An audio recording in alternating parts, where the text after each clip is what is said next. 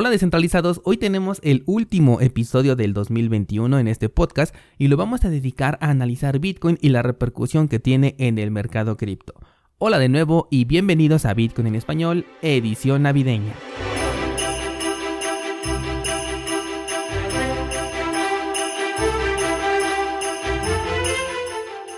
Así es, descentralizados, el día de hoy es el último episodio del año. Normalmente me gusta darme un tiempo por estas fechas. Tengo muchas ideas que voy a poner en práctica una vez iniciado el 2022, pero cada cosa a su debido tiempo.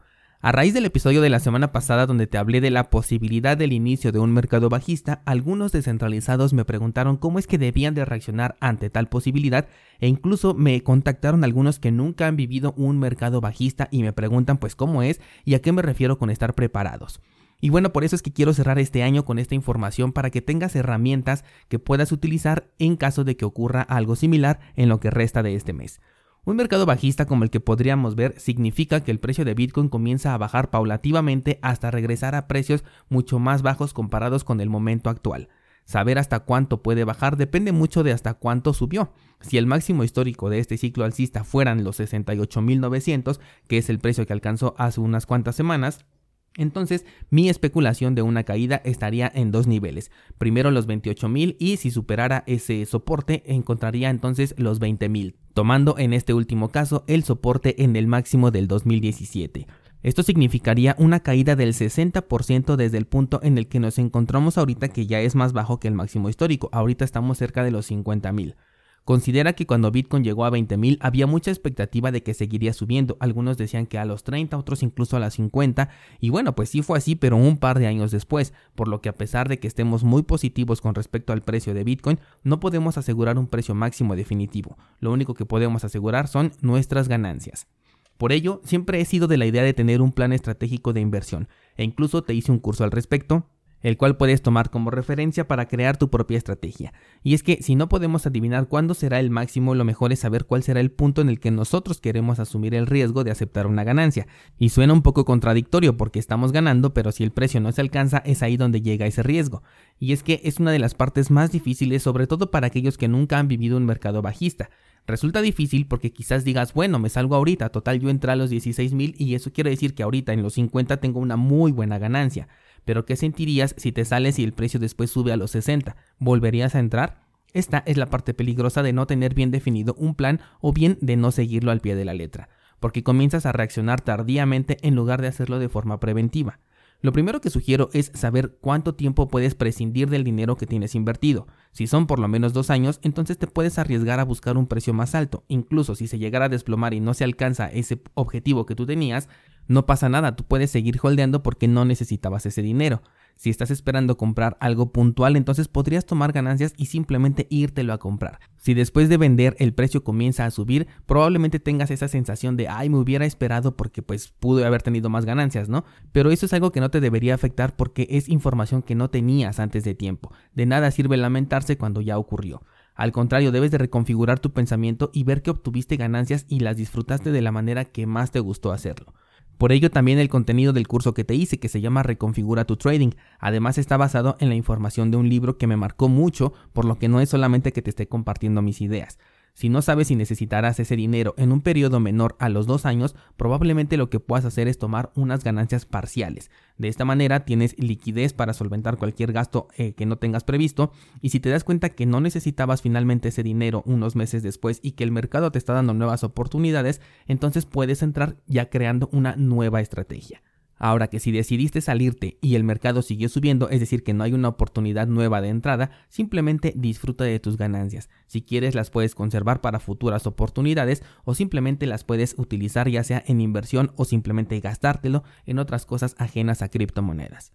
Lo importante de aquí es no convertir las ganancias en pérdidas por una reacción emocional, no salir y volver a entrar por creer que te equivocaste. Es bastante sencillo, si te saliste y tuviste ganancias, entonces no te equivocaste.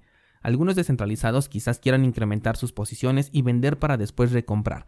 Aquí se sigue una regla bastante básica. Vende caro y compra barato.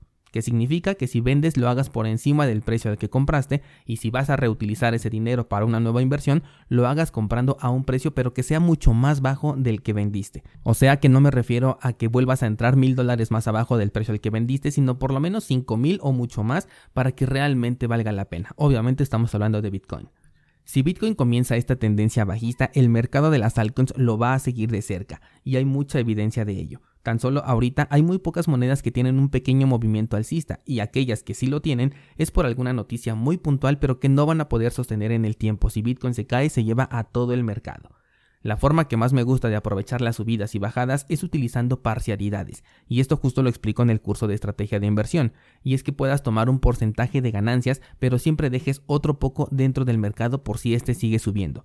Así, tienes por un lado ganancias y o liquidez para una nueva inversión, y por el otro lado tienes una posición dentro del mercado por si este sigue subiendo. Y si por el contrario el mercado comienza a bajar, pues tú ya sacaste un porcentaje a precios más altos, o sea que lo mires por donde lo mires, tú saliste ganando. De hecho, si tuviera que simplificar una estrategia de inversión sería haz que todas las decisiones que tomes tengan un resultado positivo. Debo aclarar que esto aplica para una estrategia de inversión, pero no es lo mismo para hacer trading. Ahí en el trading es muy importante saber cuánta pérdida debes asumir y en qué momento.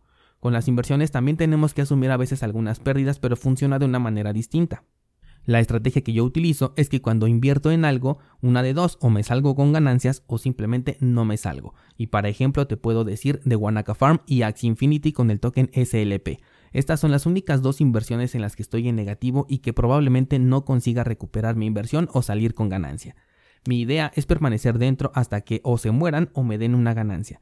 Con Wanaka Farm he perdido la esperanza y con SLP todavía tengo como que la idea de que algo van a hacer los desarrolladores para darle un impulso al precio del token y en ese momento aprovecharé para salirme y recuperar mi inversión y de ser posible sacar una ganancia.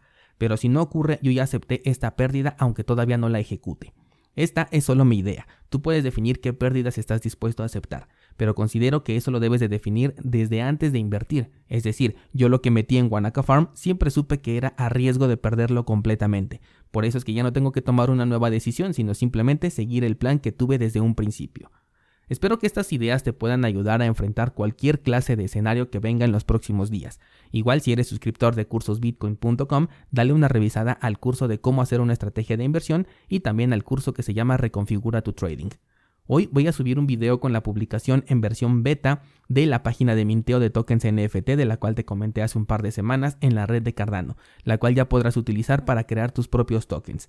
Recuerda también que tenemos activo el pool de Cardano para delegar tus tokens y tienes más información en las notas de este programa por si te interesa participar.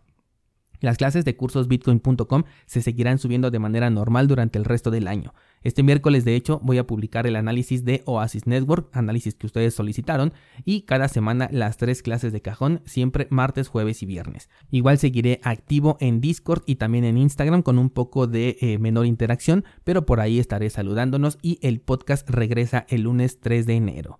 Muchas gracias por acompañarme a lo largo de este año 2021 y también de apoyar los proyectos que como comunidad hemos realizado. Te deseo que pases unas fiestas decembrinas increíbles a diferencia de las que probablemente no pudimos tener el año pasado. Te mando un fuertísimo abrazo y te espero en 2022 descentralizado. Hasta entonces.